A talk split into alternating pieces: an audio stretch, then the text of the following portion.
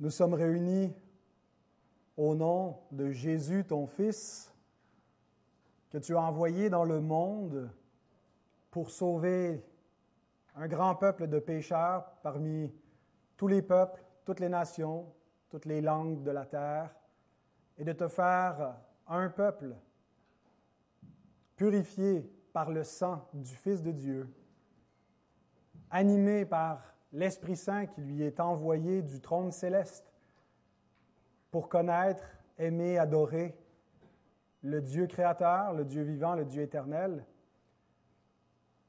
Seigneur, nous sommes ce peuple. Nous nous réunissons ce matin pour proclamer tes vertus par nos chants, par nos prières, par l'écoute, la lecture et la prédication de ta parole vivante. Nous invoquons ton nom afin que tu bénisses cette sainte assemblée. Nous voulons répondre à l'appel que tu nous adresses par ta parole, cette sainte convocation. Nous répondons, Seigneur, par notre présence, mais nous te prions de nous donner également la présence d'esprit, de nous aider, qui que nous soyons, chacun de nous, à t'adorer en esprit et en vérité. Aide les plus jeunes euh, adorateurs parmi nous à rester concentrés par la foi et que ton esprit puisse agir avec puissance au milieu de cette Église. On te remet notre prédicateur de ce matin, Matt Moury, que tu euh, nous, nous envoies, que tu puisses nous bénir et édifier notre âme par lui, remplis-le de ton esprit. On te remercie pour euh, les dons de la musique, pour notre sœur Claire qui nous dirige depuis des années, pour chanter tes louanges et pour euh, nos frères et sœurs qui se pratiquent dans les chants pour nous aider comme Église à chanter à ta gloire, Seigneur. Merci pour les membres du corps de Christ et tous les serviteurs qui font partie de cette Église, pour la joie de retrouver nos frères et nos sœurs en début de semaine, pour ce, ce rendez-vous dans l'adoration. Sois avec nous, notre Dieu, bénis ceux qui sont à la maison, ceux qui nous suivent d'un peu partout, dans notre province, dans notre pays et dans le monde entier. Que Seigneur, tu sois avec leur esprit pour les bénir richement. Et notre Dieu, nous demandons toutes ces grâces, toutes ces bénédictions au nom du Seigneur Jésus. Amen. Je invite à vous lever pour entendre la lecture de convocation pendant que notre pianiste va prendre place. Puisque notre prédicateur va nous parler euh, de, la puissance euh, des ténèbres d'une certaine façon et de la, le monde des vivants et des morts, j'ai trouvé que cette euh, péricope de l'évangile de Luc, chapitre 10, versets 17 à 20, était appropriée avec la réflexion que nous serons amenés à faire dans les Écritures. Après que Jésus avait envoyé ses disciples, 70 d'entre eux, deux par deux, pour prêcher la bonne nouvelle du royaume, l'Écriture nous dit, les 70 revinrent avec joie, disant, Seigneur, les démons même nous sont soumis en ton nom. Jésus leur dit, je voyais Satan tomber du ciel comme un éclair. Voici, je vous ai donné le pouvoir de marcher sur les serpents et les scorpions et sur toute la puissance de l'ennemi, et rien ne pourra vous nuire. Cependant, ne vous réjouissez pas de ce que les esprits vous sont soumis, mais réjouissez-vous de ce que vos noms sont écrits dans les cieux. Voilà le sujet de notre joie ce matin. Nous nous réjouissons de ce que nos noms sont écrits dans les cieux. Nous nous réjouissons de ce que nous avons la vie éternelle dans le Fils de Dieu parce que nous professons la foi en lui. Et ce n'est pas premièrement une expérience spirituelle sur terre que nous recherchons comme chrétiens, mais c'est la vie éternelle dans le Fils. Et nous nous réjouissons déjà en espérance, et c'est pour ça que nous nous rassemblons pour adorer Dieu ce matin en raison de sa grâce envers nous. Alors commençons avec un cantique qui déclare que notre Seigneur est magnifique.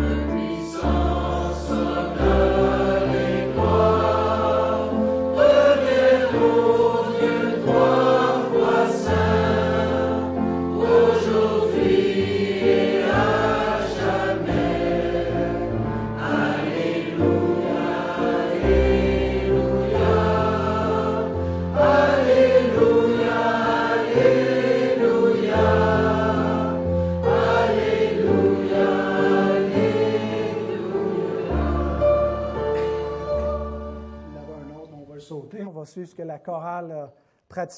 Avant d'aller plus loin, nous allons prendre un instant pour confesser nos péchés devant Dieu.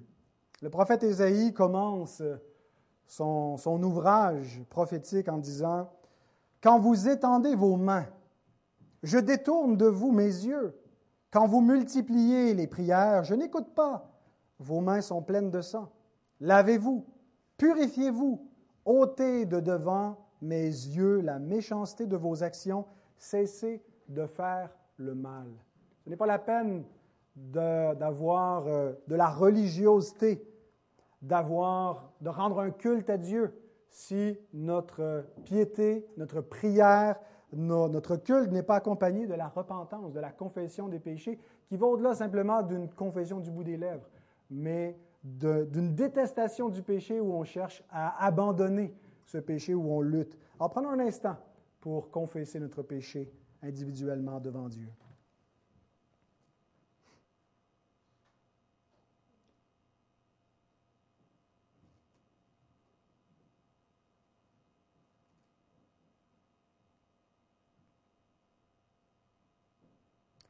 Seigneur, nous nous approchons de toi conscients que nous sommes des pécheurs, que tu es le Dieu saint, et que nous ne pourrions pas subsister devant ta face si tu n'étais pas un Dieu miséricordieux, et si tu n'avais pas pourvu au sacrifice définitif par lequel tous nos péchés sont expiés, par le sacrifice de Jésus.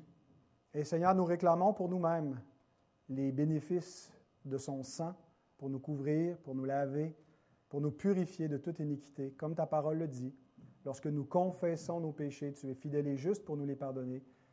Et le sang de Jésus, ton Fils, nous purifie de tout péché. Seigneur, tu nous donnes aussi, après avoir fait cet appel à la repentance, cette assurance du pardon en Isaïe 1, 18. Venez et plaidons, dit l'Éternel. Si vos péchés sont comme le cramoisi, ils deviendront blancs comme la neige. S'ils sont rouges comme la pourpre, ils deviendront comme la laine. Amen. Nous allons confesser ensemble un extrait de notre confession de foi. Nous affirmons concernant Dieu ceci. Le Seigneur, notre Dieu, est le seul Dieu vrai et vivant. Il existe en lui-même et de lui-même, infini en son être et sa perfection. Amen. Continuons à chanter. Pardon, Seigneur, pardon. Alors on reste dans la, dans la repentance et la confession.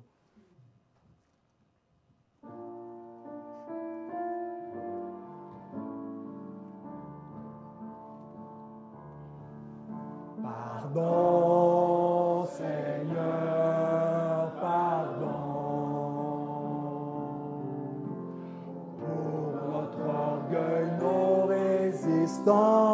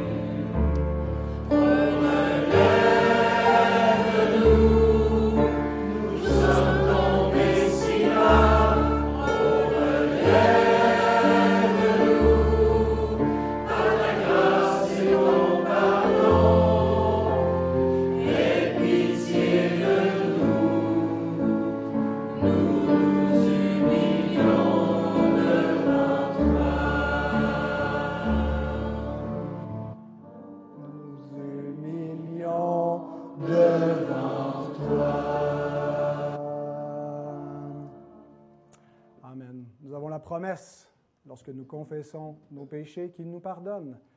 Alors je peux vous dire au nom du Seigneur, vous êtes pardonnés, vous êtes graciés, et vous avez la vie éternelle, vous qui croyez au Fils de Dieu. Continuons à chanter ce prochain cantique qui dit Reste avec nous. C'est une prière où on dit au Seigneur, reste près de moi, je suis faible, j'ai besoin de ton secours, j'ai besoin de ta grâce pour tenir debout.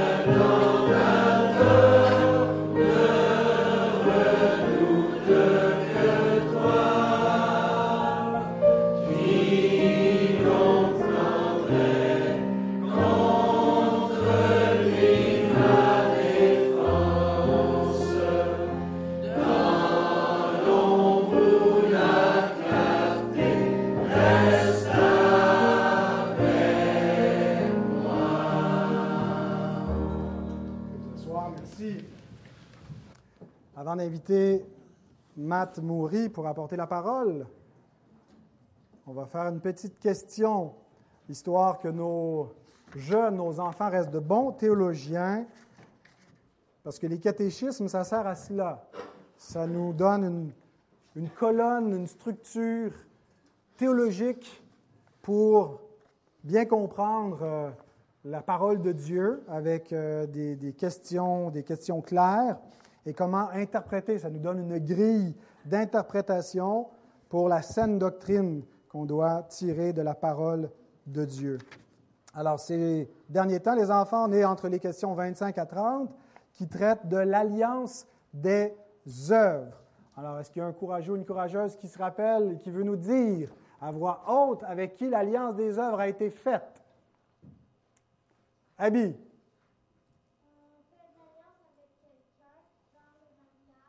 OK, je répète la question. Avec qui l'alliance des œuvres? L'alliance des œuvres, avec qui Dieu a fait l'alliance des œuvres?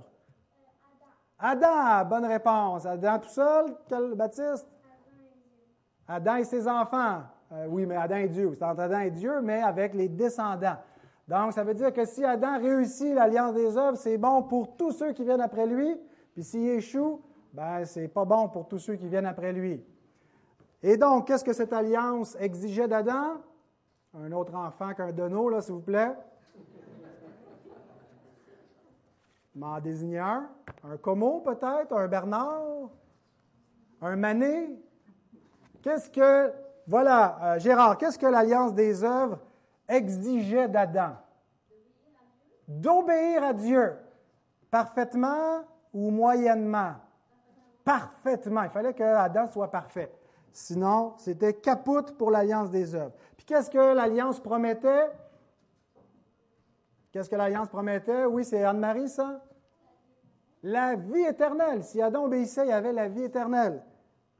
Quel châtiment, maintenant on était rendu là, quel châtiment Dieu a-t-il annoncé dans l'alliance des œuvres en cas de désobéissance?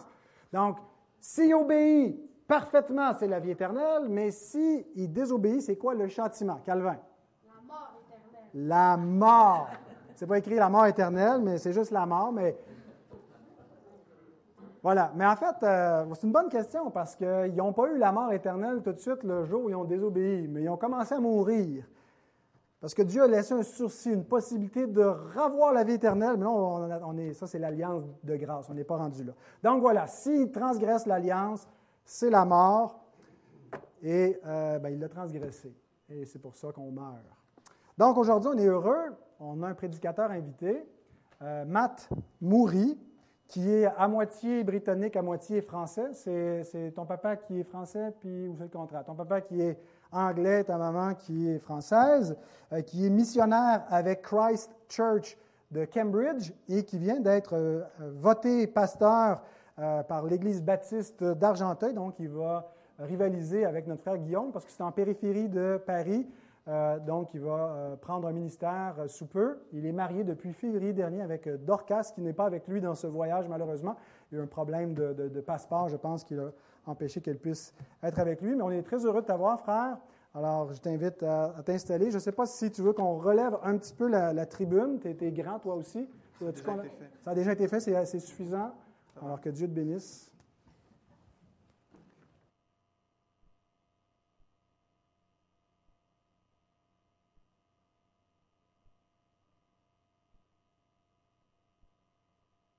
Attendez Ah, voilà. Je vous salue dans le beau nom de Jésus-Christ. C'est une joie et un plaisir pour moi de, vous visiter. Ça fait maintenant plusieurs années que euh, on a l'occasion avec euh, Pascal, avec Guillaume, euh, d'enregistrer des podcasts, de discuter sur Internet, et ça fait plaisir de rencontrer Pascal dans la chair, si j'ose dire, pour de vrai, et puis surtout de visiter cette belle assemblée. C'est vrai que j'aurais souhaité euh, faire ce voyage plus tôt, peut-être l'année 2020 ou même l'année 2021, mais il se trouve qu'il y a eu une pandémie mondiale, je ne sais pas si vous êtes au courant. Et ça nous a rappelé que l'avenir euh, ne nous appartient pas. Et la question qu'on peut se poser, c'est, euh, lorsque l'avenir est incertain, comment est-ce qu'on se rassure En cas de doute sur l'avenir, vers qui est-ce que l'on se tourne? Et j'ai fait mes petites recherches sur les Canadiens et les Québécois en particulier. Alors attention, accrochez-vous. D'après un sondage de Research Co., donc une étude qui date de décembre 2021, il y a très peu de temps, eh bien 22% des Québécois déclarent croire à l'astrologie. J'espère que ce n'est pas 22% ici dans cette assemblée. Hein. 28% des Canadiens déclarent croire à la voyance, dont 35% de femmes et 21% d'hommes. Bon, un peu plus de femmes que d'hommes.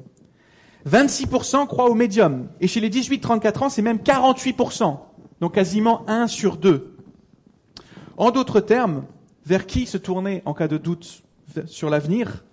Eh bien, pour beaucoup de vos concitoyens, canadiens, québécois, ce sont visiblement vers les magiciens, vers les marabouts, vers les sorcières, vers les voyants, en résumé vers les forces occultes qu'il faut se tourner pour savoir l'avenir. Peut-être que j'aurais dû consulter une voyante en 2020 qui m'aurait dit, bah, tu vas remettre ton voyage de deux ans. Et aujourd'hui, on va se pencher justement sur un texte de l'écriture assez surprenant, où c'est un roi d'Israël qui fait appel à la voyance, qui adopte la même attitude à ses dépens. Donc je vous invite à ouvrir vos Bibles en 1 Samuel 28, 1 Samuel 28, à partir du verset 3.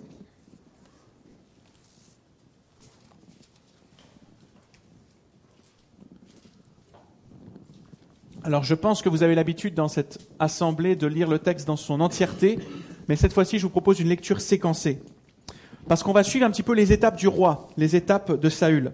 Tout d'abord, dans les versets 3 à 11, on verra le roi paumé qui se, qui se tourne vers une sorcière troublée.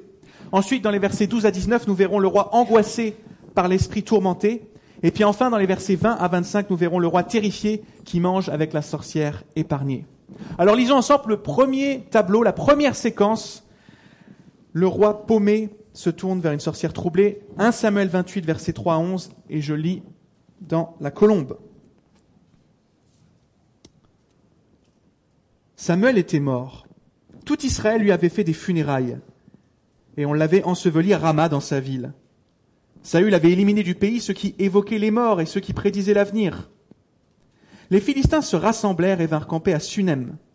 Saül rassembla tout Israël et ils campèrent à Gilboa. À la vue du camp des Philistins, Saül fut saisi de crainte et un violent tremblement s'empara de son cœur. Saül consulta l'Éternel et l'Éternel ne lui répondit pas, ni par des songes, ni par l'Urim, ni par les prophètes.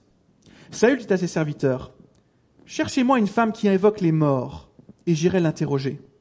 Ses serviteurs lui dirent, à Endor, il y a une femme qui invoque les morts. Alors Saül se déguisa, prit d'autres vêtements et partit avec deux hommes. Ils arrivèrent de nuit chez la femme. Saül lui dit, Pratique la divination pour moi en évoquant un mort et fais-moi monter celui que je te dirai. La femme lui répondit, Voici, tu sais ce que Saül a fait, comment il a retranché du pays ceux qui évoquent les morts et ceux qui prédisent l'avenir.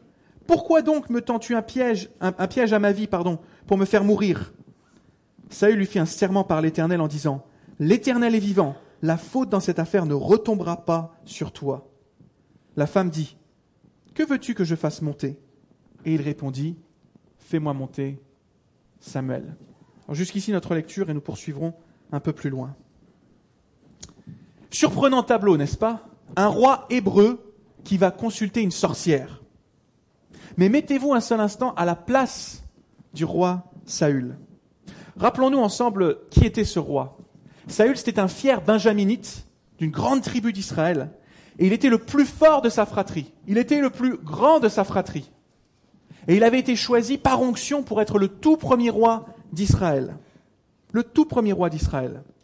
Et au début de son règne, tout semblait lui réussir. Rien ne semblait pouvoir l'arrêter. Mais seulement voilà, au fur et à mesure du temps, le masque du roi exemplaire a commencé à se fissurer à mesure qu'il a sombré dans la désobéissance. Et, et pour arranger le tout, bah, à mesure que Saül lui déclinait, eh ben, c'était le jeune David qui lui montait en puissance. Et au moment de notre récit, Saül est au bout du rouleau. Je ne sais pas, vous dites ça au, au Québec, au bout du rouleau? C'est bon. C'est correct. J'ai appris ça. Vous dites c'est correct. Donc Saül est au bout du rouleau. C'est pas correct pour lui. Pourquoi? Parce que l'onction royale lui a été retirée et qu'elle a été transférée à son jeune rival. En bref, il n'est plus qu'un petit roi, qu'un roi telé en sursis. Et on peut facilement imaginer son trouble. C'est pas facile d'admettre sa déchéance quand on a connu le top là. Imaginez par exemple un trader au début de la crise de 2008 des subprimes. Il était au top du monde et puis là d'un coup il va chuter. C'est pas facile. Oui, l'attitude de Saül est compréhensible, mais pas excusable pour autant. Alors venons-en justement à la scène qui nous intéresse à ce que nous venons de lire. Au verset 3, vous avez remarqué que l'auteur fait une sorte de résumé des épisodes précédents qui va éclairer la séquence actuelle. Avec le rappel de la mort du prophète Samuel, qui en fait était intervenu quelques années auparavant à ce moment-là. Hein. mais aussi la mention que le roi Saül avait obéi à la loi de Dieu en débarrassant le pays des personnes occultes. En débarrassant le pays des personnes occultes. Et donc jusqu'ici, tout va bien. Du moins, en apparence. Et aux deux versets suivants, les choses vont s'accélérer, versets 4 et 5. Parce que Saül va s'apercevoir qu'il est acculé et qu'il risque d'être battu à plat de couture par David et les Philistins. Imaginez un petit peu l'humiliation qu'il a dû subir. Les Philistins, c'était les ennemis de Dieu, n'est-ce pas? Le roi David, ou le futur roi David, il avait battu à plat de couture Goliath, le champion des Philistins. Et voilà que David, son ennemi, se ligue avec ses autres ennemis, les Philistins, pour venir le battre. Il a conscience qu'il n'a pas une chance dans l'affaire. Il est acculé. Et il est même précisé qu'il a tellement peur qu'il se met à trembler comme une feuille. Alors voilà, Saül a changé. Fini le Saül avec les muscles saillants. Place à Saül l'effrayé, tout petit, au visage défait. Je ne sais pas si vous imaginez le genre de crainte que Saül a dû avoir à ce moment-là. Vous savez, c'est la frayeur de celui qui voit la voiture arriver et qui ne peut pas l'arrêter. Vous savez, c'est la frayeur du trader là, qui vient d'apprendre que toutes ses actions, elles sont tombées par terre et qui va tout perdre. C'est la frayeur de celle qui apprend que, qui, qui découvre, pardon, que son enfant s'est perdu un jour de marché. C'est ce genre de frayeur abominable. Et dans ces cas-là, vous savez, le cœur commence à battre, à tout rompre, et puis on commence à transpirer, et là le stress commence à monter. Bref, c'est un sentiment horrible. L'émotion nous submerge tellement qu'on a l'impression que le sol va s'ouvrir sous nos pieds. Et dans ces cas-là, en tant que chrétien, il n'y a qu'une seule chose à faire, n'est-ce pas? C'est de se tourner vers le Seigneur, de lui demander son intervention, de lui demander sa volonté. Et c'est précisément ce que le roi Saül va faire. Au verset 6. Il va chercher par tous les moyens légitimes à apaiser son trouble. Il va chercher à rentrer en communication avec Dieu. Mais seulement voilà, Dieu reste silencieux. Dieu reste silencieux. Alors au passage, il faut dire que Saül s'était tiré une balle dans le pied. Je ne sais pas si vous dites ça au Québec. s'est tiré une balle dans le pied. Je me rends compte au fur et à mesure que j'ai mis des expressions euh, françaises dans mon message, mais c'est bien. Donc il s'est tiré une balle dans le pied. Pourquoi? Parce qu'en fait, il a mis à mort les prêtres de Nob et que les survivants avaient pris la fuite avec David. Donc c'était un peu comme quelqu'un qui couperait les fils du téléphone chez lui et puis après, qui dirait, bah, je comprends pas, ça fonctionne pas, dis donc. Il casse son, GSM et puis après il dit qu'il comprend pas. Mais quoi qu'il en soit, quel croyant n'a jamais connu la même situation? En cas de grande détresse, vous avez crié à Dieu, vous l'avez invoqué, vous l'avez imploré, peut-être même à chaudes larmes, pour trouver la solution, pour essayer de comprendre son plan, pour essayer de déterminer une marche à suivre. Mais rien, nada, niet. Dieu reste silencieux. Dieu reste silencieux. Et ça peut être très difficile à accepter pour un croyant. Très difficile à supporter. devant ce silence, sous le poids de la pression, il peut être tentant de se tourner vers des moyens de facilité, de se détourner de Dieu. Et au verset 7, c'est précisément ce que Saül va faire. Le roi va alors commettre l'impensable, l'inimaginable, l'innommable. Saül va aller consulter une nécromancienne, une femme qui consulte les morts, qui interroge les morts. Et pourquoi? Bah Dans le but d'aller interroger son ancien mentor Samuel. Samuel dont il a été précisé au début de notre passage qu'il est bel et bien mort. Dans la loi de Moïse, la loi que Saül lui-même avait fait appliquer à la lettre, ça a été précisé dans le premier verset de notre péricope. Dans la loi de Moïse, la loi que Saül lui-même avait fait appliquer à la lettre. Cette attitude était sévèrement condamnée. Je vous citerai simplement un seul verset, ça suffira. Lévitique 19, verset 31, c'est pas la peine de l'afficher. Ne vous tournez pas vers les spirites ou vers les médiums. Ne les recherchez pas. Vous deviendriez impurs à leur contact. Je suis le Seigneur, Yahweh. Je suis le Seigneur, votre Dieu. On ne peut pas faire plus clair, n'est-ce pas? On ne peut pas faire plus clair. Aucun doute n'est possible. Saül sait exactement ce qu'il est en train de faire. Et à partir de là, l'engrenage fatal s'enclenche. Pourquoi? Parce que la désobéissance accouche de la désobéissance qui accouche de la désobéissance qui débouche sur la mort. Ça va faire effet boule de neige. Je suis sûr que vous comprenez ça au Québec. Le péché accouche du péché qui accouche du péché qui débouche sur la mort. Et vous remarquerez que Saül s'empresse de partir à la rencontre de cette sorcière, à la rencontre de cette survivante. Il, se précipite. Il sait ce qu'il fait. Alors deux remarques par rapport à cela. D'abord, bien évidemment, la mention de la nuit. Saül part de nuit, elle n'est pas innocente. Hein. Saül s'enfonce dans les ténèbres de la désobéissance. Il s'enfonce dans les ténèbres de la désobéissance. Première remarque. Et deuxième remarque, Saül se déguise. Et je crois que ce déguisement nous dit quelque chose. Déjà de son intentionnalité, parce qu'il sait ce qu'il fait, mais ça nous dit aussi quelque chose. Pourquoi? Parce que lui qui désire à tout prix rester monarque, se défait de ses habits royaux pour revêtir un déguisement, comme dans une sorte de mime prophétique. C'est-à-dire qu'il enlève son habit de roi, il se défait lui-même de sa royauté. Vous voyez?